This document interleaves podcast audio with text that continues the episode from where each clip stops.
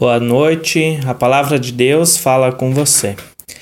Que bom que ao final do dia, mais uma vez, posso chegar até você. Sou Jefferson Schmidt, pastor da Igreja Evangélica de Confissão Luterana no Brasil, atuando na Paróquia das Araucárias com sede em Irati.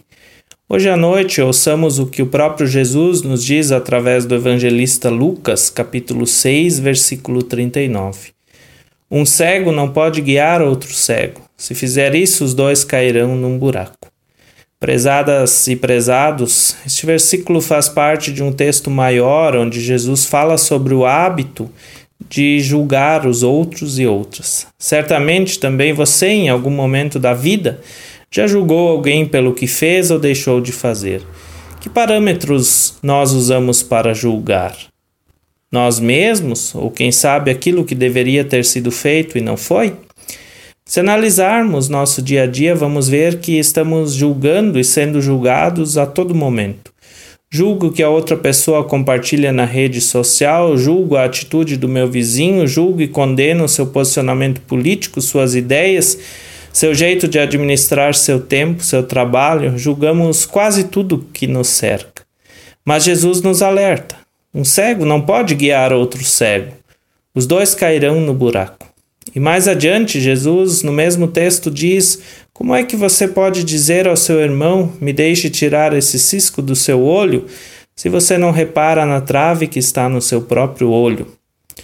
Talvez o que Jesus queira nos alertar é justamente que reparamos muito no outro e o julgamos pelo que talvez também nós não conseguimos realizar de forma diferente. Olhamos de fora a partir das nossas experiências e conhecimentos, mas não somos a outra pessoa. E por isso julgá-lo não seja a melhor atitude a fazermos. Deus quer o melhor para nós e para todas as pessoas, é verdade.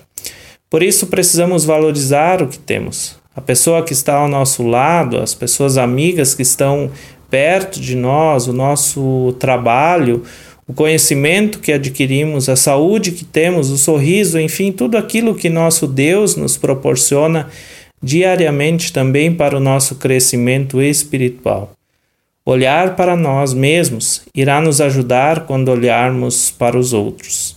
É muito fácil apontar, julgar, condenar, mas colocar-se no lugar do outro, tentar entender o porquê daquele posicionamento, daquela atitude, nos ajudará a a entender a outra pessoa, ao invés de julgá-la. Quem sabe fazer o que Jesus deseja de nós, estender a mão, orientar, conduzir para que a pessoa veja a situação de outra forma. Já dizia o teólogo católico Leonardo Boff: todo ponto de vista é a vista de um ponto. Oremos. Querido Deus, abençoe nossa noite para que tenhamos o descanso merecido.